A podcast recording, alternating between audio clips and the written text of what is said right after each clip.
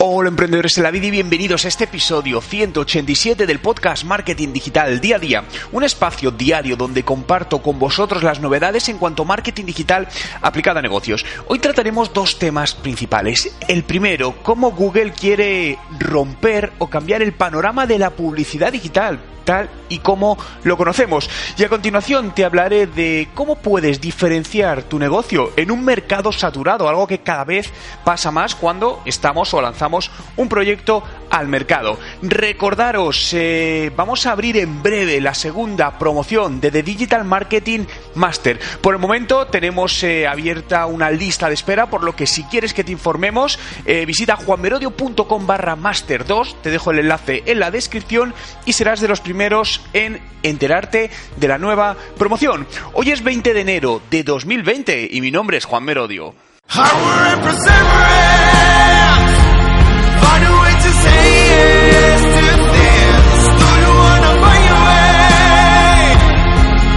Y recuerda, no hay nada que no puedas hacer en tu vida. Y comenzamos hablando de esta nueva noticia de Google y la publicidad digital que está dando mucho, mucho que hablar. Y es que Google va a eliminar las cookies de terceros en su navegador Bien, vamos por partes. Lo primero, ¿qué es una cookie? Una cookie es un código, un fragmento de código que se instala en tu ordenador y que te rastrea, ¿no? Básicamente, eh, cuando entramos en cualquier página web, en cualquier sitio, nos meten una cookie en el navegador. Esa cookie puede servir, eh, por ejemplo, a la otra empresa, quien te pone la cookie, para, pues, rastrear la analítica web, ¿no? Cuando utilizamos Google Analytics es porque estamos haciendo seguimiento de usuarios, ¿no? Eh, te sirve para hacer distintas acciones. Algo muy típico, por ejemplo, cuando visitas una página web o algún producto que te interesa, no lo compras y horas después, días después, cuando estás navegando por la red, en redes sociales, en páginas web, ves publicidad de ese producto o esa marca, ¿no? Básicamente lo que hicieron es que cuando entraste en su página web o interactuaste, por ejemplo, con su página de fans o con Instagram, te colocaron un código, ¿no? Que es un código en tu página, en tu ordenador, que tú obviamente no lo ves. Y ese código te rastrea. Entonces lo que hacen es mostrarte publicidad. Bien, esto es lo que se llama remarketing, ¿no? Eh, os puedo decir que es una de las acciones publicitarias con mejor rentabilidad, ¿no? Y que bien usada es, creo que es muy poderosa eh, y beneficiosa tanto para el anunciante como para el consumidor. ¿Por qué? Porque al final, si la usas bien, oye, pues me estás informando, me estás marketeando con algo que tengo interés, ¿no? No es una publicidad directa, como si nos vamos a la anterior época de la publicidad, donde no había segmentación y íbamos directos, te interesase o no. Entonces, en ese sentido, creo que es positivo, ¿no? Pues en este caso Google ha dicho que en los próximos dos años ya va a quitar estas cookies de terceros, ¿no? A día de hoy, fijaos que el remarketing es una herramienta clave en la publicidad digital. Y es cierto que ya hay navegadores que, las cookies de terceros no lo admiten, entre ellos Safari y Firefox, ¿no? Entonces, ¿por qué ha creado tanto revuelo en el caso de, de Chrome, de Google? Pues porque Chrome es el navegador más usado en el mundo, con un 64% de uso, ¿no? Y según Google, el objetivo es hacer de la red un lugar más privado y más seguro para los internautas, ¿no? Eh, Bien, esto está bien, esto está mal. Personalmente estoy totalmente de acuerdo en que la red tiene que ser un lugar más seguro para todos, ¿no? Para todos los que navegamos. Igual que cada vez en las calles, en el espacio físico buscamos seguridad, creo que en el espacio digital se debe trabajar por mejoras de la seguridad, de la privacidad de los usuarios, etcétera, etcétera, ¿no? Pero creo que también hay que hacerlo con normas, pues que no dañen en ningún caso a ninguna de las de, ambas partes, ¿no? En este caso, eh, todo viene, pues bueno, una evolución del sistema de, cookies, ¿no? Yo no soy un, técnico y no sé exactamente cómo funciona. Sé que las cookies funcionan. También sé que Google, de una de sus principales, por no decir la principal fuente de ingresos, es la publicidad digital. Por lo tanto, está claro que no va a matarse a sí mismo, ¿no? Lo que está desarrollando es una nueva iniciativa que hay poca información al respecto, que se llama Privacy Sandbox, ¿no? La traducción de arena de privacidad. Y básicamente, leo literalmente, tiene como objetivo crear unos estándares abiertos que mejoren la privacidad en la red. Permitan a los internautas no compartir sus datos o actividades conectados en la medida de lo posible y a la vez sean útiles a los anunciantes para dirigirse a públicos específicos. Por lo tanto, eh, ¿es algo para echarse las manos a la cabeza? Y bueno, pues no lo creo que sea para tanto. Es cierto que esta noticia ha afectado pues, a empresas que cotizan en bolsa en el mundo de la publicidad y que, están enfocadas en el mundo de la publicidad digital. Pues eh, hay una que, si no recuerdo mal, es Criteo, pues que con esta noticia ha caído un 16% en bolsa, ¿no? Pero creo que en general a gran escala no es algo de lo que debamos preocuparnos a efectos de a ver cómo evoluciona todo esto, porque al final lo que va a ser es una evolución, es decir, las cookies se está convirtiendo, se ha convertido en una tecnología, digamos, de alguna manera ya obsoleta, arcaica, y hay que evolucionarla, ¿no? Y todo lo que sea evolucionar para una mejora de los consumidores, de los usuarios, de los internautas, que al final somos todos, y una mejora también de la publicidad que sea más, más eh, relevante y para las marcas, pues creo que es un beneficio común. De todas maneras, os iré informando de nuevas novedades. Recuerda, suscríbete al podcast para que te pueda informar, ¿no? Pero os iré informando de nuevas noticias que tenga al respecto, porque como os decía, es un tema pues eh, importante y relevante. Y continuamos hablando de maneras de diferenciar tu negocio en un mercado competitivo, ¿no?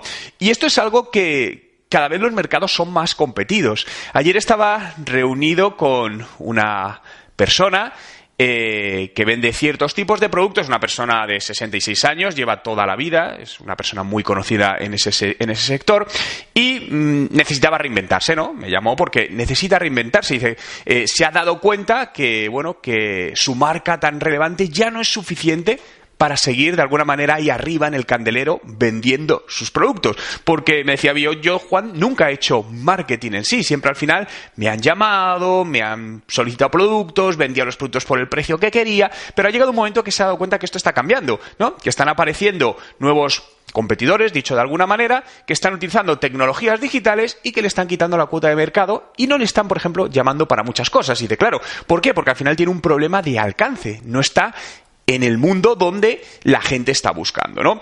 Por lo tanto, el mercado es mucho más competitivo, ¿no? Me decía también, y esto lo vemos en todos los mercados, la competencia es mucho mayor. A día de hoy es mucho más fácil poner un negocio en el mercado, emprender, pero es más difícil que ese negocio sea exitoso por la fuerte competencia que existe, ¿no? Por lo tanto, es importante para sobrevivir destacar, ¿no? Tendremos que decir o decidir cada uno con qué destacamos, ¿no? Hay una parte muy importante eh, que es un poco el valor diferencial que da tu empresa, ¿no? Y eso es una de las preguntas cuando hago procesos de consultoría que siempre hago.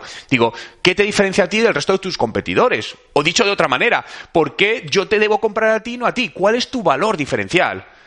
Puede ser el precio, la calidad, el servicio al cliente, que es un producto único. No lo sé, cada, cada, cada empresa o cada marca tiene su valor diferencial, pero tienes que tener claro tu valor diferencial. Si no tienes claro tu valor diferencial, tienes un serio problema de sostenibilidad, ¿no? Y aquí voy a hacer un, un, inciso, ¿no? Y esto quiero que te lo respondas a ti mismo, escríbetelo en un papel. ¿Cuál es el valor diferencial de tu producto, de tu negocio? ¿Lo tienes claro? Pero no solo lo que tú creas, pregunta a la gente de alrededor o pregunta a clientes para ver si el valor diferencial que tú crees que tienes realmente es el que están percibiendo.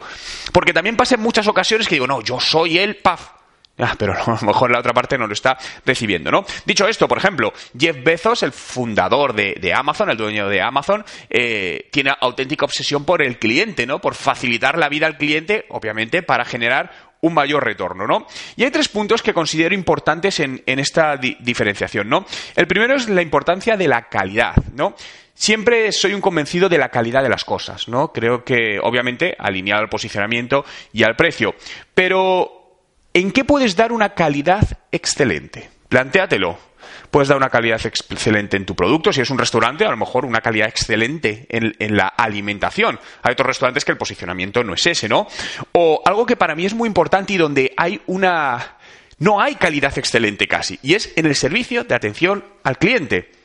Es decir, ¿cuántas empresas serías capaz de escribir en un papel con un excelente servicio de atención al cliente? ¿Cuántas? Seguramente muy pocas. Experiencias de estas que te han puesto los pelos de gallina. Dos de las experiencias estas, wow, de decir, madre mía, cómo me han tratado. Realmente hay muy pocas. Y fijaos todas las empresas y marcas que tenemos en el mercado. Por lo tanto, para mí eso es un valor diferencial que además está en manos de absolutamente cualquier empresa. Desde una un micro emprendedor hasta una gran empresa. De hecho, un microemprendedor lo tiene más fácil porque es más fácil implementarlo, ¿no? Por lo que una gran diferenciación puede ser ese servicio de atención al cliente esa calidad que tienes que ofrecer. Segundo, velocidad. Eh, vivimos en una época de rapidez. Eh, mandamos un mensaje y tiene que ser contestado antes, porque si no, si el WhatsApp veo que lo han leído y no me han contestado, quedo mal. Eh, no voy a entrar si esto es bueno, esto es malo. Voy a entrar desde un punto de vista únicamente de, negocio, pero demandamos velocidad, ¿no? Cada vez más, cuando pedimos un producto compramos un producto, lo queremos mm, ya, aquí, en nuestra casa, en nuestra oficina. Y por eso, empresas como Amazon sacaron Amazon Prime para poner un producto en unas horas o al día siguiente. O el corte inglés, en el caso de España, te pone un producto en dos horas en tu casa. Tiene ciertos productos que en dos horas te los pone también en tu casa. Velocidad, ¿no?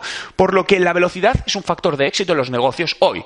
Solo es necesario tener un buen producto, tener un buen servicio, sino también ser rápidos y ágiles. Por lo tanto, manera de diferenciación, cómo puedes aumentar esa velocidad y ser mucho más rápido que tus competidores. Y tercero, lo hablamos en la primera parte, privacidad. Los usuarios cada vez somos más conscientes del tema de la privacidad y algo que hace unos años no nos preocupaba, no íbamos casi como, como locos, eh, poco a poco vamos siendo conscientes de, bueno, pues el peligro que puede conllevar en ciertos casos el tema de la privacidad y de los datos en, en este mundo conectado, ¿no? Por lo tanto, es otra parte de, bueno, dar a tus clientes, a los usuarios, la seguridad de la privacidad que, que les das, ¿no? Ayer estaba leyendo sobre el tema de los altavoces inteligentes. Eh, Amazon Echo, por ejemplo, ¿no? de Alexa de Amazon, que es uno que utilizo pues ya hace bastante, bastante tiempo, pero que cada vez hay más gente que lo está utilizando de una manera eh, con cierto riesgo. Es decir, eh, le está dando demasiada información personal. Oye, accede a mi banco, oye, lee mis emails, y al final toda esa información está siendo guardada por alguien, ¿no? En este caso sería Amazon.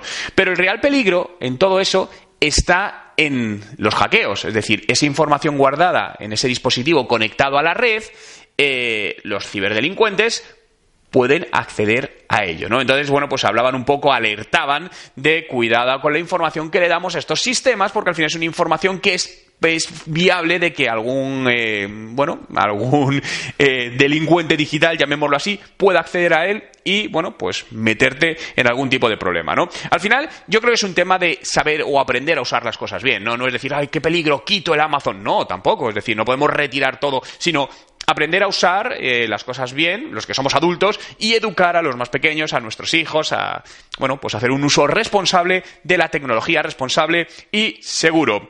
Gracias a todos por estar ahí un día más, por hacer realidad este podcast. Síguelo en Spotify, busca Juan Merodio, dale a seguir y accederás a más de 1200 podcasts y te avisaré diariamente de mi nuevo podcast. Gracias por estar ahí, desearte un gran día y nos vemos mañana.